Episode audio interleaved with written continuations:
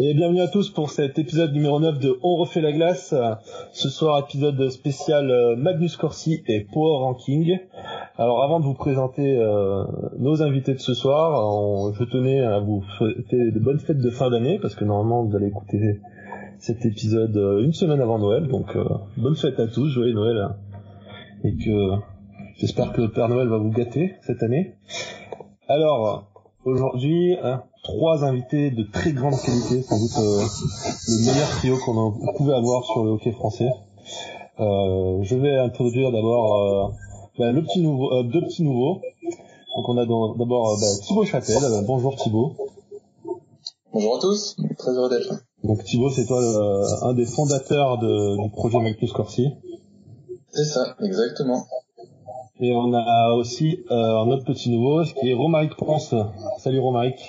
Eh ben, salut à tous, merci pour l'invitation et merci pour la pression d'entrée. Euh, mais c'est sympa. Bah, merci pour l'invite en tout cas, bonjour à tous. Donc toi Romaric, toi t'es journaliste euh, chez Alpe 1.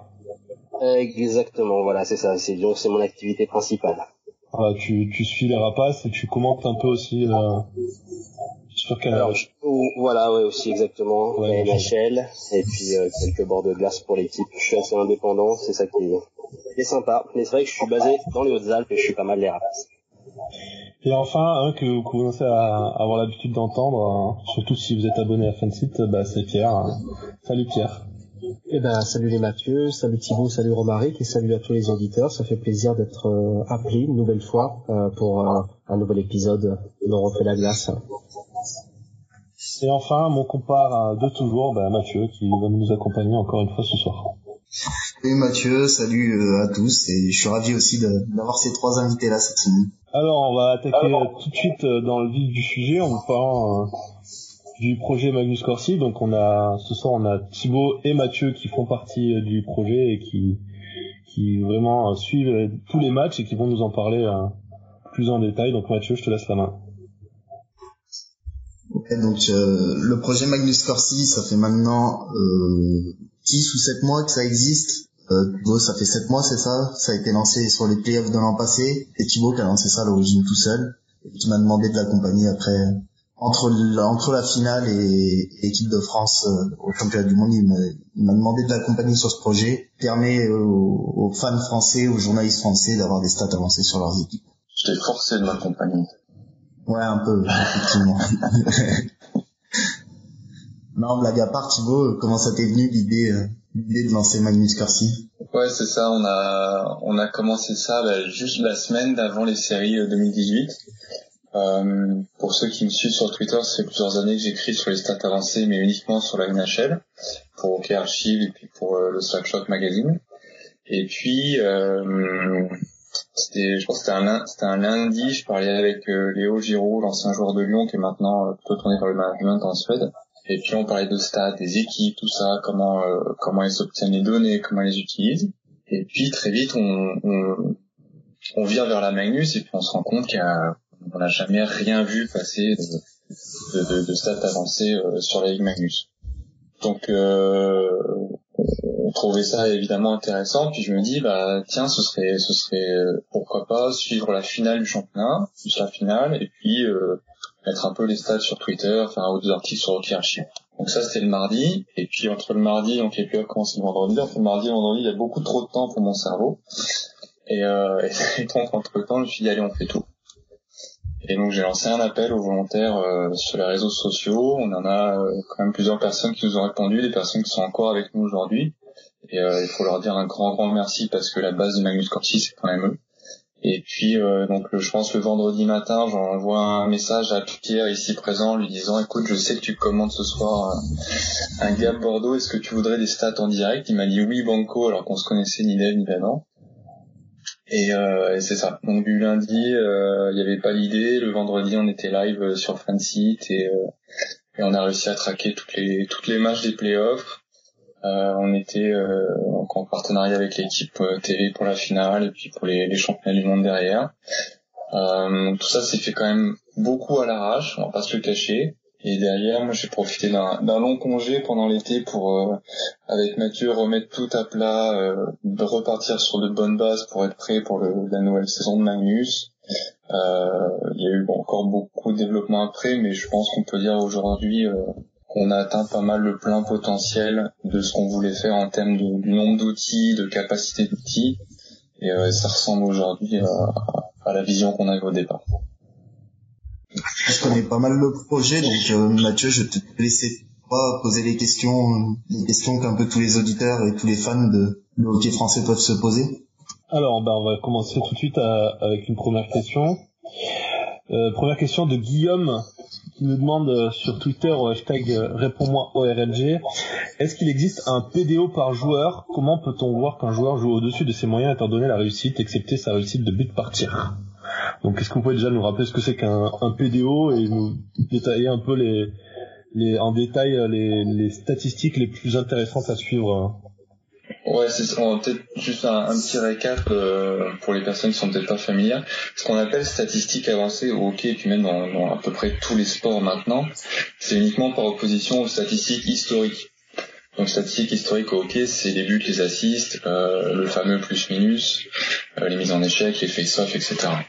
donc statistiques avancées, c'est un peu toutes les nouvelles mesures qui ont été commencées que la, à la Ligue nationale de hockey, forcément la NHL a commencé à collecter en premier il y a une dizaine d'années maintenant.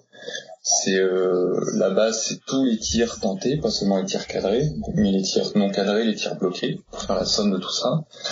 Euh, Là-dedans, on collecte les chances de marquer, on peut dériver les buts anticipés qui mélangent la qualité et la quantité des tirs, euh, mais on, ça, on va aussi mesurer les entrées de zone, les sorties de zone. Euh, aujourd'hui en NHL, ça va très très loin euh, avec chaque petit geste peut être décortiqué par ordinateur et enregistré, ça va du puck check à, n'importe quoi.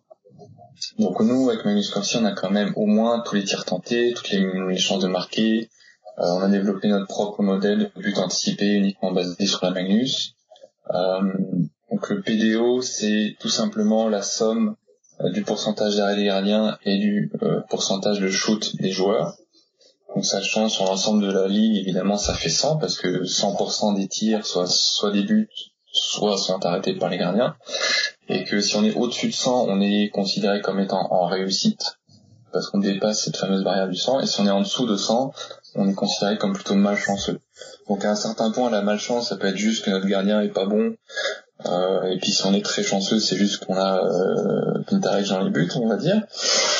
Mais euh, et ça, ça sert justement à, mesurer le, pourcentage, l'impact de la réussite plutôt sur une équipe, sachant qu'au hockey, la réussite, c'est quand même un élément extrêmement, extrêmement important et c'est quelque chose dont on ne parle, parle pas forcément assez parce que c'est un peu tabou de se dire que les résultats euh, d'une équipe ou d'un joueur peuvent être à ce point-là influencés par la réussite. Fin de la parenthèse. Euh, toutes ces statistiques nous dites avancées et ce qu'on en fait sont également applicables joueur par joueur. donc pour répondre à la question, oui, il existe un PDO par joueur. Donc par exemple, le PDO par joueur, ça va être tout simplement la somme du pourcentage d'arrêt des gardiens lorsque ce joueur est sur la glace, plus le pourcentage de shooting percentage euh, des joueurs lorsque ce joueur est sur la glace. Donc nous avons le PDO par joueur dans notre base de données.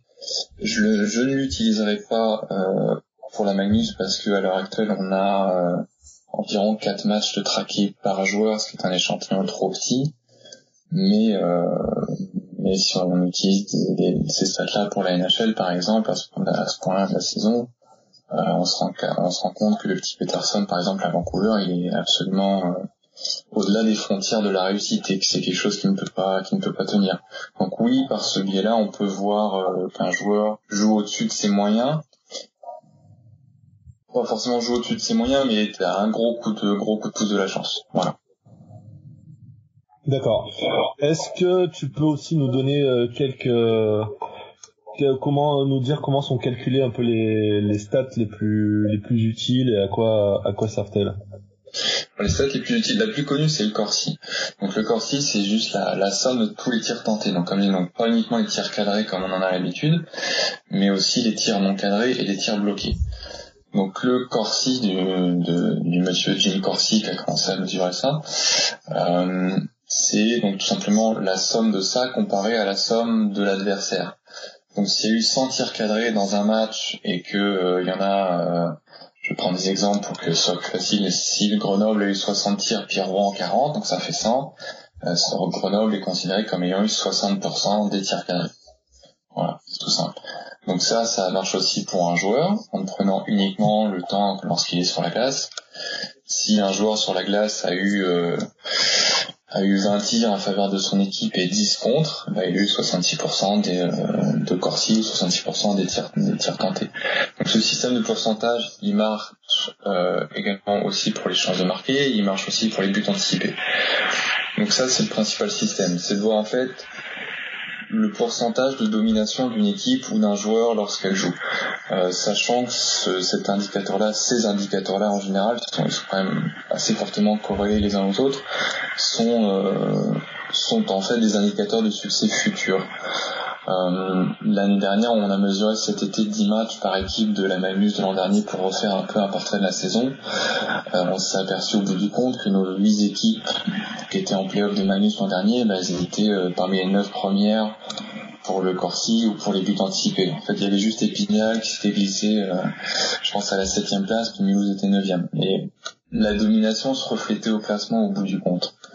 Parce que, je vais essayer de faire ça très court, étant donné l'impact de la réussite, j'aime pas utiliser le mot chance, que c'est plus que ça, mais l'impact de la réussite dans le hockey, le but du jeu, c'est de se donner le maximum de chance. Et, euh, et donc des équipes comme Rouen, Grenoble, euh, Gap, Bordeaux, etc., le haut du classement, ce sont des équipes qui ont plus de chances que leur adversaire. Donc au bout du compte, le palais rentre plus souvent au fond des filets, ça fait plus de victoires, ça fait des points au classement. D'accord. Est-ce que tu peux peut-être aussi nous dire comment comment entre toi et Mathieu et les autres personnes qui qui participent au projet, comment vous, vous, bossez, comment vous traquez les matchs justement?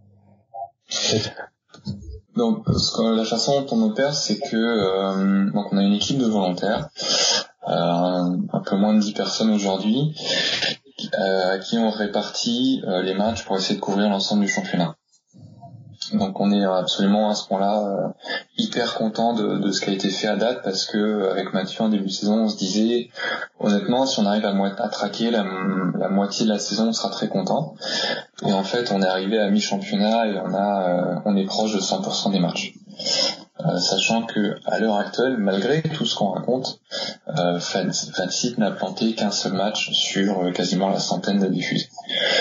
Euh, N'est-ce pas Pierre? Donc euh, plus, la, centaine même de diffusés, tu vois, on a passé on a passé les 120. Oui, oui, oui, tu as raison, on est à 130 130 Merci de rétablir la vérité. Exactement. il y en a, il y en a qu'un seul où Fancy nous a dit malheureusement, je pense qu'on pourra vraiment pas le réparer. Donc euh, merci beaucoup Fancy qui, je précise d'ailleurs, était un partenaire du projet euh, dès, le départ. Donc merci à eux. Euh, et donc on, on, répartit les matchs euh, entre nos volontaires, sachant que nos volontaires ne traquent que les stats à un plan collectif, euh, ce qui est déjà beaucoup. Donc ils ont il y a des feuilles de match qui ont été mises en place, il y a un mode d'emploi, donc c'est euh, pour les gens qui voudraient se lancer, c'est vraiment très très simple. C'est quasiment toujours la même histoire. Les volontaires nous disent le premier match, là c'était quand même euh, une certaine gymnastique, puis dès le deuxième match, ah bah non en fait ça va mieux, j'ai tout compris, euh, c'est uniquement des réflexes pour uniquement traquer les tirs tentés, donc on a à peu près 120 par match sur 60 minutes, ça fait un toutes les 30 secondes, c'est vraiment pas la mort.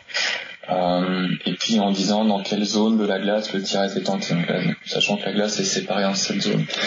Donc ça c'est la principale gymnastique à faire, mais on s'y habitue vraiment très très vite. Et puis donc on traque en plus les statistiques au, plan individuel, donc joueur par joueur. Ce qui ça demande quand même un autre niveau de d'engagement déjà, parce que c'est quand même trois heures par match. Et, euh, et c'est pour ça qu'on a euh, à l'heure actuelle que environ quatre matchs par jour parce qu'on en fait euh, on en fait un chacun par journée donc les autres ne sont traités qu'au plan, plan collectif.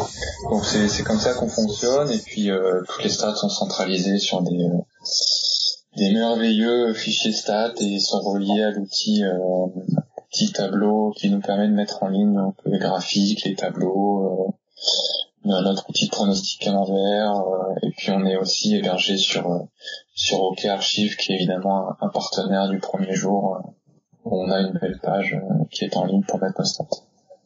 Et on est sur les réseaux sociaux évidemment et on essaie de faire de relayer autant que possible même si euh, c'est quelque chose qui nous prend énormément de temps euh, de, tout mettre au moins sur Twitter et du mieux qu'on du mieux qu'on peut sur Facebook et c'est moi qui suis coupable parce que je suis pas trop pas très habitué à Facebook.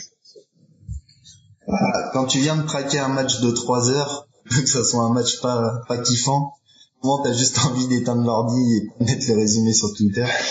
Force à le faire, mais il y a des fois c'est très succinct. C'est ça, on, on, on, fait du mieux qu'on peut et on, on, espère que les gens soient satisfaits, mais c'est vrai que c'est euh, les trucs un peu plus chronophages, on, on va dire qu'on est obligé de, de, faire des priorités dans nos emplois du temps parce que euh, évidemment on a des, un boulot à côté, une famille, etc. Oui, c'est comme du travail bénévole, donc c'est pareil, hein, une fois que euh, la, communication sur un, on refait la glace, elle est pas optimale, on, on devrait s'améliorer, mais on a autre chose à faire à côté aussi. Non, en tout cas, je pense qu'on a, tu nous donné quand même un aperçu assez succinct euh, du projet. On voit que là, je suis sur, justement sur un, sur tableau public, on voit tous les différents euh, tableaux que vous pouvez mettre en place, que ce soit euh, l'itmap des joueurs, euh, euh, le fameux camembert, mais je pense qu'on y reviendra un tout petit peu après. Euh, vous avez, c'est quand même extrêmement complet, je pense. Hein. Bah, ça, je, te disais tout à l'heure qu'on était arrivé. Euh, en, en, gros, j'ai plus d'idées. Je sais pas si Mathieu a encore des idées, mais moi, à l'heure actuelle, j'ai plus d'idées pour, euh, pour développer des nouveaux trucs. Euh, c'est... Non, honnêtement, la dernière fois, j'essayais d'y penser et ça, j'ai passé du temps, je me suis dit ah ça peut... non, non, non effectivement, j'avais, plus rien qui me venait et qui pouvait être vraiment utile et qui pouvait vraiment apporter une value, il y avait plus grand chose effectivement. Ça, cet été on a tout refait de zéro. Et puis après, il y avait quand même une, une to-do list assez importante de, de trucs qu'on voulait développer depuis le départ. Et puis elle s'est vidée petit à petit. Euh, quand il y a eu un début de championnat des semaines de trêve, euh, elles ont été elles ont été dépensées en, en, recherche et développement, on va dire. Et ouais, là on est arrivé au bout. Je pense que les, les trucs les plus compliqués, c'était les hitmaps, donc de, savoir un peu l'impact d'une équipe ou d'un joueur par zone de la glace, non pas seulement au global. Et puis l'outil de pronostic, c'était les trucs les plus, euh, plus importants à développer. Et, ça, c'est fait. Donc je pense qu'on est on est arrivé au bout. On a on a évidemment toutes les stats sous forme de tableau, mais ça, reste un, petit peu indigeste pour le grand public. On en est bien conscient, mais on, ce qu'on essaye de poster, euh, par exemple, en, présentation des journées de championnat, c'est des, comparatifs très simples entre deux équipes sur juste, uniquement 10 indicateurs principaux, ou alors la courbe d'évolution justement du pourcentage de tirs tentés au début d'un pour montrer la forme d'une équipe. Euh, ou les hitmaps, on a les derniers trucs qu'on a développés, c'est pour les, au niveau des gardiens, euh, la, performance des gardiens. On, on essaie de faire le plus pédagogique possible on sait que ça reste un peu indigeste parfois et on s'en excuse, mais on, fait vraiment du mieux qu'on peut et ce qui manquerait peut-être à, faire en fait, ce serait encore quelques articles explicatifs, euh, prendre le temps de rédiger des choses pour, pour vraiment prendre le, public par la main sans absolument sans être condescendant ou quoi que ce soit, mais on est conscient que les stats avancées c'est quand même quelque chose de nouveau. Euh, c'est quelque chose dont les gens se méfient au premier abord, et ça on le comprend aussi. Euh, mais qu'il faut expliquer, il faut expliquer pourquoi c'est intéressant, pourquoi ça marche, que ça a été prouvé que ça marche, c'est pas juste une théorie, et pour les pour les à, à les utiliser par eux-mêmes au final. Et ça, ça, ça vaut pour le public, ça vaut aussi pour les pour les équipes professionnelles. Juste pour rebondir sur ce que tu dis, on entend souvent euh, des gens qui bah, n'aiment pas trop les stats parce qu'ils disent que ça dénature un peu leur vision et que, que le ça doit juger avec les yeux. Les stats ça doit pas être vu comme quelque chose qui remplace euh, le juger à l'œil. Euh, si, si tu analyses un match en regardant que les stats et pas et ce qui s'est passé sur la glace, tu risques de passer à côté de beaucoup de choses. Imaginons qu'une équipe mène rapidement 3-0 au score, euh, comme, euh, comme ça peut être le cas par exemple du Rouen-Grenoble le tout premier. Euh, Rouen a rapidement mené au score et après au stade t'as l'impression que Grenoble a archi dominé le match. mais en fait c'est juste logique qu'une équipe qui mène au score recule sur la glace, une équipe qui est menée elle avance pour tenter d'égaliser si tu regardes que les stats, t'as l'impression que une équipe qui a fait tirer, le cas d'un Bordeaux-Rouen ici il y a pas longtemps, Bordeaux a le double tir de Rouen alors que Rouen a juste mené 4-0 très rapidement. C'est un exemple, parmi tant d'autres de choses qui montrent que pas juste regarder que les stats, mais ça, paraît maintenant le hockey actuel être un apport primordial et incontournable, je pense. c'est ça, je pense que c'est le, le, grand débat qui, qui a un peu disparu maintenant. Enfin, moi j'habite à Montréal, puis j'ai vu le débat naître et puis se terminer maintenant sur le, les stats avancés. Je pense que les, en gros les stats avancés ont gagné la partie, mais le, le la, la, la grande comment dire la grande crainte des antistats c'est oui mais les stats euh, ça explique pas tout mais en fait jamais une personne on va dire partisan des statistiques avancées je partisans jamais personne favorable aux statistiques avancées va dire les stats ça suffit pas besoin de regarder le match les stats ça suffit absolument pas. Jamais personne va dire ça c'est le l'argument des antistats n'est pas quelque chose qui existe en réalité. Euh, comme disait Mathieu euh, aujourd'hui, il est évident, puis des gens comme euh, la NHL, comme les Brendan Shannon, les Steve Zerman, les, les grands directeurs généraux de ce monde, l'ont dit eux-mêmes, enfin, les statistiques avancées sont un outil indispensable pour être complémentaire à l'analyse visuelle. Euh, les statistiques n'expliquent pas tout parce qu'il y a le contexte d'un match, il y a le contexte d'un joueur, des choses qu'on ne peut pas savoir, qu'il faut, être dans le vestiaire, il faut être dans sa tête pour le connaître. Mais en même temps, si tu ne fais que regarder un match, c'est impossible qu'un cerveau humain puisse enregistrer autant une telle quantité de données. Les statistiques, ça sert, vraiment comme un ordinateur de bord, la boîte d'un avion et pour faire toutes les métaphores qu'on veut. Donc oui, au, au, bout du compte, un, aussi bien un journaliste qu'un entraîneur, il va, il va avoir son impression, il va regarder les stats et puis il doit faire le mix des deux. Euh, attention non plus à ne pas utiliser les stats uniquement pour valider son analyse visuelle, parce que le jour où l'analyse visuelle et les stats se contredisent, bah, souvent cette personne-là va privilégier l'analyse visuelle puis va repousser les stats du revers de la main. Donc il faut vraiment privilégier les deux en se disant que les deux ont leur avantage, les deux ont leur inconvénient, mais aujourd'hui on ne peut pas se passer d'une utilisation en parallèle. Romaric, Pierre, est-ce que vous avez des, questions ou des remarques à propos de, de Magnus Corsi à poser à, à Thibaut alors en ce qui me concerne, euh, déjà je voudrais les féliciter pour leur travail et j'invite tout le monde à lire hein, le, la lecture du petit guide des statistiques en hockey sur glace qui est très intéressante. Alors parfois un peu complexe bien sûr quand on est un peu novice, mais euh, quand on connaît un peu le hockey, c'est vraiment extrêmement intéressant. Euh, en tant que commentateur, faut, faut bien comprendre que c'est des choses qui nous sont très utiles euh, pour commenter, euh, notamment la, la, NHL avec Canal. Si vous saviez, les, on peut sortir un, un dossier de 40 pages euh, en amont de chaque match hein, si on veut travailler notre match grâce aux statisticiens. Donc on, on peut avoir énormément d'informations. Faut pas s'y perdre non plus parce que le travail d'un journaliste et d'un commentateur, c'est aussi de, de, rendre compte de la vie d'un match, mais ça aide énormément à s'appuyer euh, à s'appuyer dessus et comme l'a justement dit euh, euh, Thibaut, il faut surtout faire attention à à la complémentarité des deux, c'est-à-dire ça remplace pas l'analyse visuelle, mais inversement l'analyse visuelle doit être capable de, de respecter aussi la statistique. Euh, je pense que toute la difficulté euh, pour pour qu'une statistique soit crédible, en fait, il faut il faut bien euh, définir, par exemple, tout à l'heure vous parliez des, des tirs tentés, des chances de marquer. L'importance euh, pour le commentateur, c'est d'avoir confiance dans le statisticien, savoir qu'il doit y avoir une pertinence de la définition des termes employés par le statisticien. C'est-à-dire que la chance de marquer, il faut savoir ce que lui euh, met derrière et, et, et comment il l'adapte aux différents euh, aux différents scénarios de match, parce que euh, chaque joueur a ses compétences. Une chance de marquer, je sais pas, je vais prendre des exemples de NHL, mais c'est tout à fait le traduire en, en, Magnus. Une chance de marquer pour Ovechkin, c'est pas c'est pas la même chance de marquer euh, qu'un Antoine Roussel, hein, c'est normal, sans rien enlever Antoine. Hein. Donc il faut il faut forcément euh, bien savoir comment on juge une chance de marquer et, euh, voilà. Qu'est-ce que qu'est-ce qu'on met euh, qu'est-ce qu'on met derrière. La seule chose qui moi me dérange un petit peu dans les dans statistiques avancées je trouve c'est qu'on n'accorde pas suffisamment de crédit euh, à des gestes défensifs qui sont considérés comme des gestes subis par une équipe qui défend par rapport à, à, l'impact sur le momentum euh, qu'il peut avoir auprès de leur coéquipier. C'est-à-dire par exemple les tirs contrés sont souvent un peu boudés dans les dans les stats avancées. Euh, je ne sais pas s'il est possible d'avoir par exemple un, exemple euh, de d'effet que peuvent avoir des tirs contrés sur le sur le comportement d'un groupe, sur le comportement d'une équipe.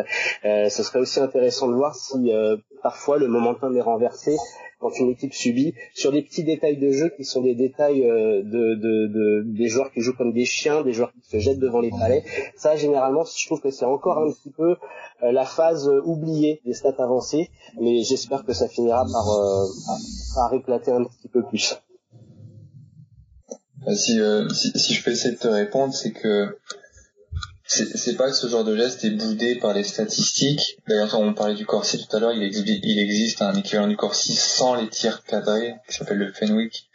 Et donc tous les tirs tentés non cadrés, euh, non contrés, excuse-moi. Donc les tirs cadrés, non cadrés, tout, tout ce qui n'est pas bloqué, parce que certaines, c'est un mini débat au sein de la communauté, mais certaines personnes considèrent que le, le fait de contrer des tirs est un talent en soi, qui peut être soit stratégique d'une équipe qui se positionne pour contrer les tirs, donc à ce moment-là, ça équivaut à, ça annihile le fait que l'adversaire ait réussi à tenter sa chance. C'est une chose. Euh, je comprends tout, à fait ton point. Ce qui est en fait notre vision à nous, si je m'inclus dans le nous des, statisticiens, c'est que euh, tous ces petits gestes que ça aille du, du gars qui se qui plonge la tête en avant pour aller contrer une puck ou euh, ou la grosse mise en échec ou euh, ou même la bagarre pour aller à, à l'extrême euh, à l'extrême de l'exemple. Si vraiment ça renverse le momentum, du coup, les indicateurs du match vont changer aussi par la suite. Donc oui, il faut être capable, là peut-être dans l'analyse visuelle, de pouvoir remonter à cet instant-là. Et logiquement, si ça a fait switcher quelque chose, on va le voir par la suite c'est plutôt ça le, la vision des, des statistiques qu'on peut voir euh, très techniquement euh, après à la fin du match dans les chiffres.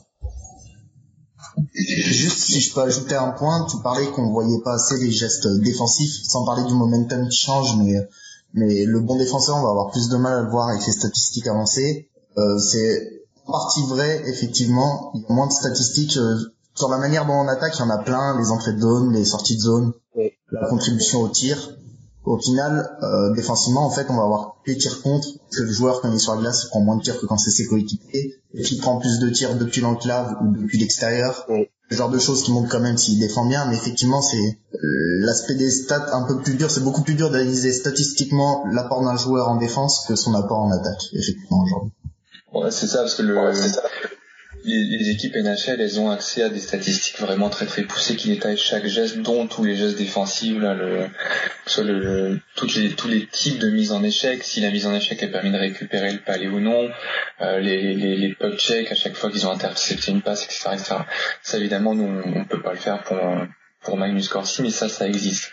Et les équipes NHL s'en servent pour évaluer les joueurs, évidemment. Sinon, comme disait Mathieu, on peut ne voir que l'aspect global, en se disant qu'un joueur, s'il défend bien, bah, logiquement, il va encaisser moins de tirs sur la glace. Ou, suivant aussi la stratégie de l'équipe, moins de tirs dangereux. Euh, si on prend un exemple euh, d'un chez Weber, euh, par, par exemple, c'est quelqu'un qui va laisser euh, qui va laisser les attaquants tirer, mais il laissera jamais les attaquants s'approcher de la cage. Donc au final, ça, ça, oui des tirs, mais jamais des chances de marquer. Et c'est là son, son apport défensif. Les statistiques qui existent aussi pour mesurer vraiment l'impact d'un défenseur, euh, c'est par exemple le fait de contrer les entrées en zone des attaquants, euh, de forcer l'attaquant à envoyer la puck au fond plutôt que de rentrer en contrôle parce que le défenseur est juste trop bien placé. Euh, ça, c'est quelque chose qui existe en NHL, nous on ne le fait pas parce que honnêtement, on, ne peut pas tout faire. Mais c'est par exemple la force d'impliquer Souban. C'est quelqu'un qui ne laisse pas rentrer l'adversaire en contrôle du palais. Euh, et puis pour un, un exemple de tout ce qu'on dit là, c'est que quelqu'un comme Niklas Lindström, par exemple, à son époque, la légende, c'est qu'il a jamais donné une mise en échec de sa vie, ce gars-là. Et pourtant, c'est l'un des meilleurs défenseurs de l'histoire. Pourquoi il a jamais donné une mise en échec de sa vie? Parce qu'il avait pas besoin. Il avait toujours la puck dans sa palette. Et le, quand on dit que la meilleure défense, c'est l'attaque, c'est vrai en se disant plutôt que la meilleure défense, c'est plutôt d'avoir toi le palais. Parce que si toi tu as le palais, l'adversaire ne l'a pas. Donc tout ce que tu peux faire pour avoir toi le palais et pas l'adversaire, c'est bon à prendre.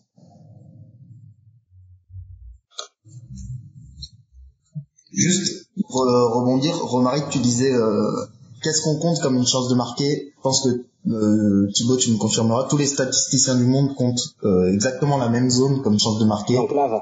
Importe que, importe que tu sois Ovechkin euh, ou euh, ou euh, un joueur de Magnus ou un joueur de D2.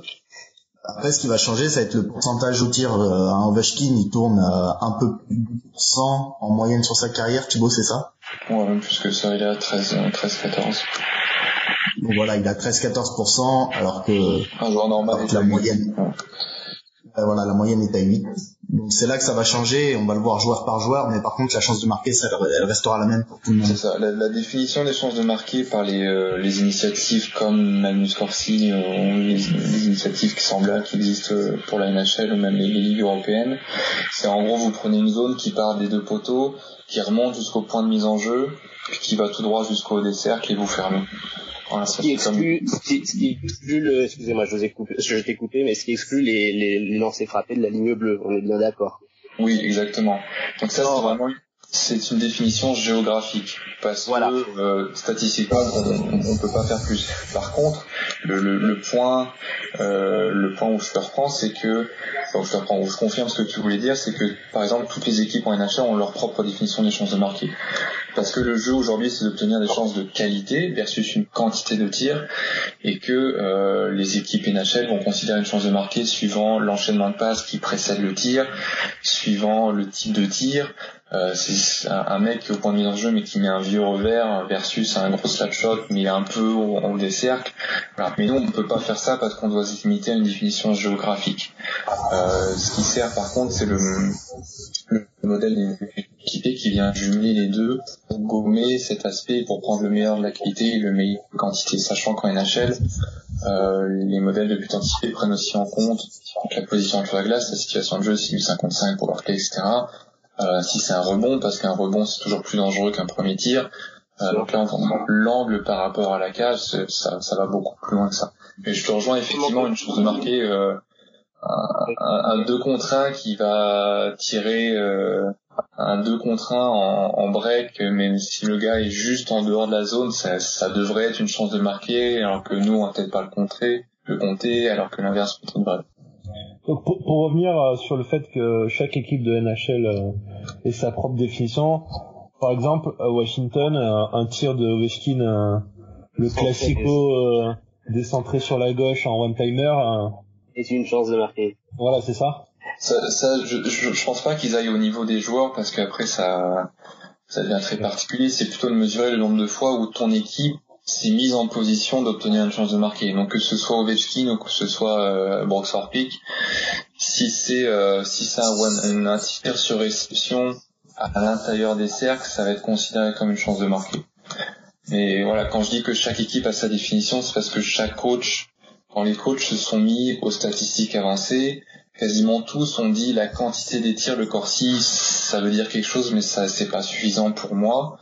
Euh, parce qu'il y a des équipes qui privilégient euh, défensivement, qui laissent tirer l'adversaire par exemple et qui protègent la qualité, donc il faut se concentrer sur la qualité. Euh, donc chaque coach a sa, a définition, donc chaque équipe a sa définition. Puis quand le coach va changer, souvent la définition va changer. C'est ça qu'on voulait dire. Euh, mais après, effectivement, c'est une question de, de, de, dangerosité de la situation, mais ça va pas au niveau de, de chaque joueur. Comme disait Mathieu, après, la différence, c'est que un Ovechkin ou un, un Patrick Laine, ces mecs-là sont des extraterrestres parce qu'ils peuvent tirer, euh, ils peuvent marquer, pardon, de n'importe où sur la glace. Alors que je veux pas, je veux pas couper, c'est juste pour revenir plus à, à, à l'exemple de la Magnus que vous suivez, c'est-à-dire que c'est cette façon de calculer, même si elle est euh, d'une certaine manière assez pertinente, hein, puisque l'enclave est effectivement l'endroit le plus dangereux, je dis pas le contraire, et c'est là où on a les meilleures chances, mais c'est une façon de calculer qui, très légèrement va, euh, on va dire, va euh, donner un peu plus de poids aux chances de marquer des équipes qui ont des joueurs et des individualités avec des skills. C'est-à-dire que toutes les équipes qui sont des équipes plus travailleuses, qui vont aller chercher à faire un écran devant la cage et passer davantage par les défenseurs parce qu'elles n'ont pas ces joueurs techniques, vont être légèrement sous-évaluées. C'est pas dramatique, mais je voulais juste, par exemple, vous demander s'il y avait un moyen de, de rééquilibrer légèrement euh, ces calculs-là, parce que forcément, il va y avoir euh, un avantage à ces équipes euh, bien loties en termes d'individualité. Bah, bah, va y avoir. Bah, vas-y, Excuse-moi. C'est, euh, je pense pas que ce soit une question de, d'avantager ou de désavantager. C'est juste que faut, faut bien être conscient qu'ok, il y a tellement de tirs tentés que oui, on, peut s'attacher à certaines situations, mais qu'au final, l'ensemble d'un match ou d'une saison, euh, comment dire, va revenir sur un sur une espèce de normalité. Donc oui, une équipe qui a moins de joueurs talentueux va, va pas réussir à rentrer dans le slot, dans le centre de la glace, donc va, va pas obtenir de chance de marquer, mais ça c'est une question de talent aussi. Et si elle va passer par ses défenseurs, ben, ils peuvent toujours essayer de tirer par ses défenseurs, mais ça sur les euh, je vais prendre depuis le début de Manu Corsi, excusez-moi, je vais y arriver. On a 142 matchs de traqués, des tirs, ce qu'on considère des tirs de la pointe, euh, ça devient des buts uniquement 2% du temps. C'est ridicule. Euh, par contre, un tir à l'intérieur de cette zone des chances de marquer, c'est 9% du temps. Et quand on considère le, le, les abords même de la, de la cage, la zone, euh, la zone high danger en, bon français, c'est 22% du temps. Et vous, le but vous, prenez en compte, du coup, vous prenez en compte la déviation et les rebonds dans cette zone, hein, on est bien d'accord. Hein. Oui, oui, oui. oui, oui. Et le, le, le, c'est pour ça qu'on dit que le but du jeu, c'est de rentrer, euh, ouais. c'est de rentrer dans cette zone par tous les moyens. Et d'ailleurs, ce qu'on observe tactiquement, c'est que les équipes qui sont moins talentueuses, comme on dit, bah souvent elles vont chercher la contre-attaque. Et qu'est-ce que ça donne une contre-attaque? Ça donne l'opportunité d'aller. Je pense qu'on en reparlera quand on parlera dans le détail des équipes tout à l'heure, mais le des, équipes euh, des équipes comme Nice par exemple ou Chamonix, elles vont être fortes offensivement parce que elles ont cette capacité de se projeter très rapidement en attaque et d'aller chercher des deux contre un, des trois contre deux qui permettent euh, d'obtenir des chances de marque. En fait, si je peux rebondir, le tir à la bleue, généralement, faut plus le voir comme euh, quelque chose qui va amener autre chose. Je pense pas qu'il y ait des... et même les défenseurs, je pense pas qu'ils pensent marquer quand ils tirent à la bleue, sauf cas vraiment exceptionnel. En fait, ils cherchent à créer un rebond ou une déviation. Ça, s'il y a rebond ou déviation, dans nos stats, elles seront cotées là où il y a le rebond, là où il y a la déviation. Donc au final, euh, elles sont pas forcément désavantagées si c'est leur style de jeu et si ça fonctionne. Après, si c'est des tirs à la bleue qui sont pas touchés ou les rebonds ne sont pas pris, bah au final, oui, elles sont désavantagées, mais parce qu'elles jouent moins bien aussi d'un certain côté. Exactement. Très bien. Pierre, est-ce que toi tu as une question avant que je passe aux questions des auditeurs? Euh, une question non pour euh, pour Thibaut pour le Magnus Corsi. Bon ben je, suis votre premier auditeur hein, finalement ce soir parce que je bois un petit peu euh, un, petit peu vos paroles là sur cette analyse. Euh, c'est vrai que pour pas mal de monde on a l'impression qu'il faut être analyste à la CIA pour essayer de comprendre un petit peu tous ces chiffres, mais moi le premier, hein, au tout début comme disait Thibaut tout à l'heure quand on a démarré quand on a démarré ça pour la diffusion sur Fansite, c'était un peu compliqué aussi de s'y retrouver. Et après, voilà, maintenant que beaucoup de choses ont été mises en place, comme le, euh, voilà, le camembert, euh, les maps joueurs euh, aussi qui sont assez importantes, on arrive à, à, retrouver des chiffres qui nous intéressent, des, statistiques qui nous intéressent. Euh, donc non, j'ai pas vraiment de questions par rapport à ça. Je pense que c'est très complet au jour d'aujourd'hui. Je pense que chacun à son niveau peut tenter d'aller chercher les statistiques. Il faut pas essayer de tout comprendre tout de suite. Je pense qu'il faut y aller petit à petit euh, essayer de s'intéresser euh, au tir tenté peut-être, à la réussite, après essayer d'aller voir euh, bon, au niveau peut-être des statistiques de gardien, essayer de fouiller, voir le gardien adverse, dans quelle phase il est plutôt bon, etc.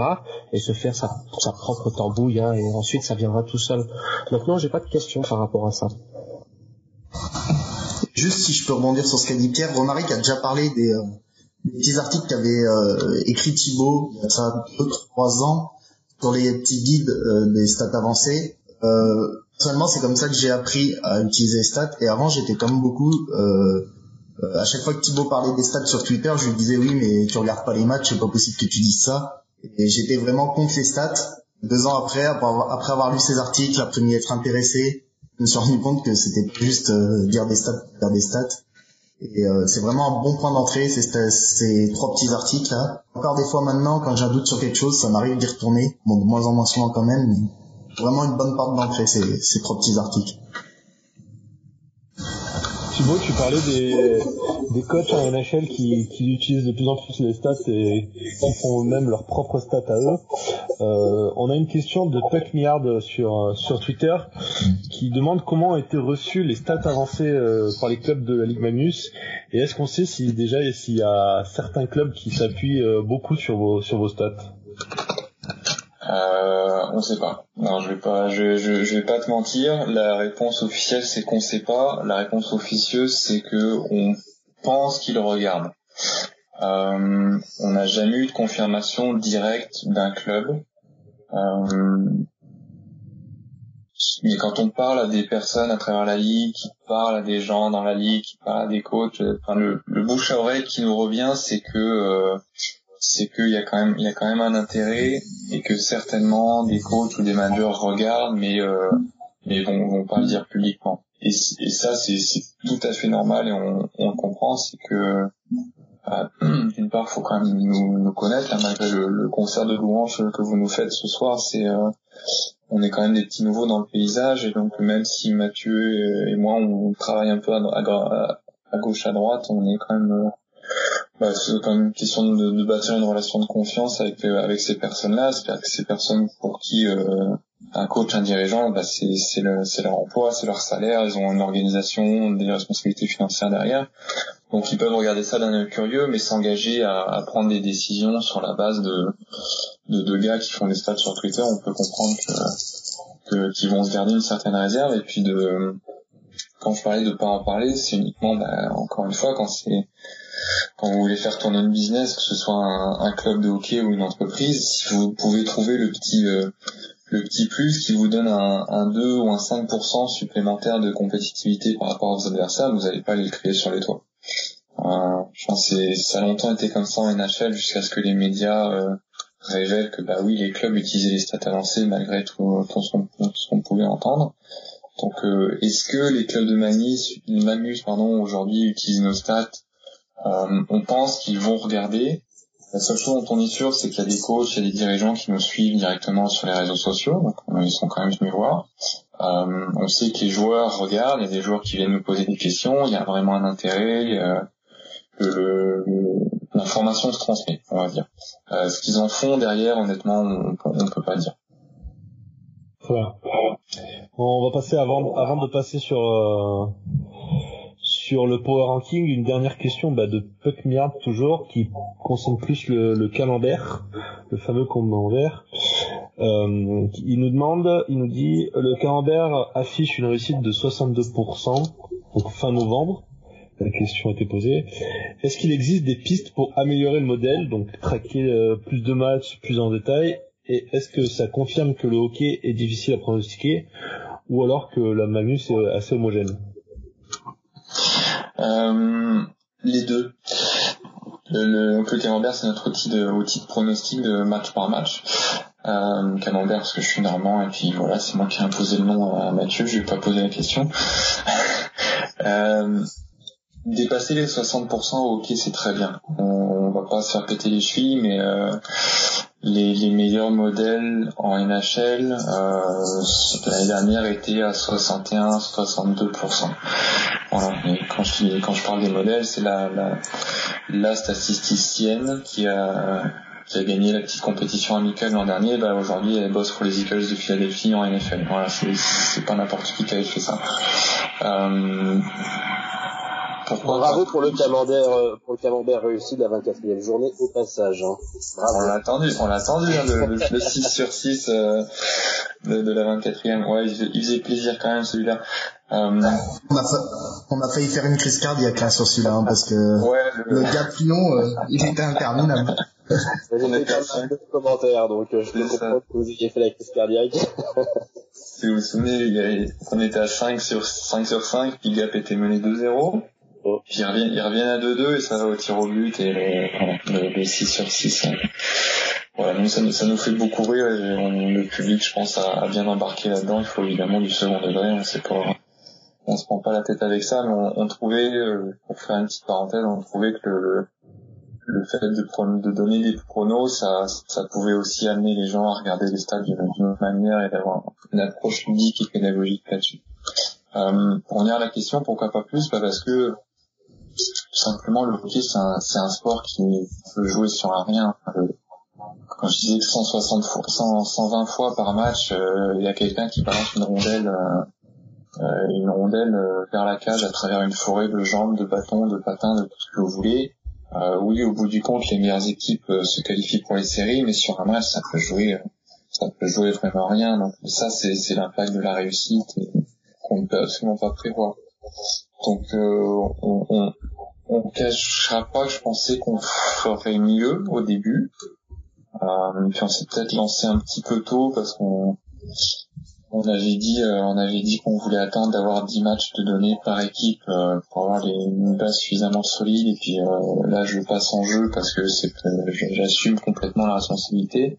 On s'est lancé dès le jeu je me suis lancé dès la neuvième journée. Et puis les deux premières journées on s'est planté lamentablement. Je pense qu'on fait un, un, un 2 sur 10 ou quelque chose comme ça euh, si on avait attendu la onzième journée on serait aujourd'hui à 68% l'objectif c'était plutôt quelque chose comme ça et euh, pour revenir à la deuxième partie de la question, je pense que la Magnus est devenue un peu plus homogène cette année encore qu'elle ne l'était l'an dernier et encore plus qu'elle ne l'était les années d'avant. C'est-à-dire que oui, on a encore des équipes très très fortes en haut du classement. On a un groupe d'équipes ensuite qui sont qui sont au-dessus de la moyenne, mais rien n'empêche un, la marge de manœuvre entre une équipe comme euh, Nice ou Cham euh, ou Lyon ou Angers ou même Gap, c'est ou Bordeaux, c'est très très infime. Donc oui, en fin de saison, les meilleurs vont ressortir en haut, mais sur un match, ça se joue vraiment pas à grand chose aujourd'hui, je pense, en Magnus. Et c'est la fin de la première partie de cet épisode spécial Magnus Corsi et Power Ranking. Si vous êtes encore là, ça veut dire que ça vous a plu, donc n'hésitez pas à donner votre avis en commentaire. Une façon de nous aider, c'est de voter dans vos applications de podcast favorites telles que Apple Podcast Mettez 5 étoiles de préférence, ça nous aide à mieux référencer le podcast et à faire connaître un maximum de monde. Puis quant à nous, on vous donne rendez-vous la semaine prochaine pour la deuxième partie de cet épisode qui sera consacré lui au Power Ranking. Et puis on vous souhaite un joyeux Noël et de bonnes fêtes de fin d'année. À la prochaine, merci, ciao.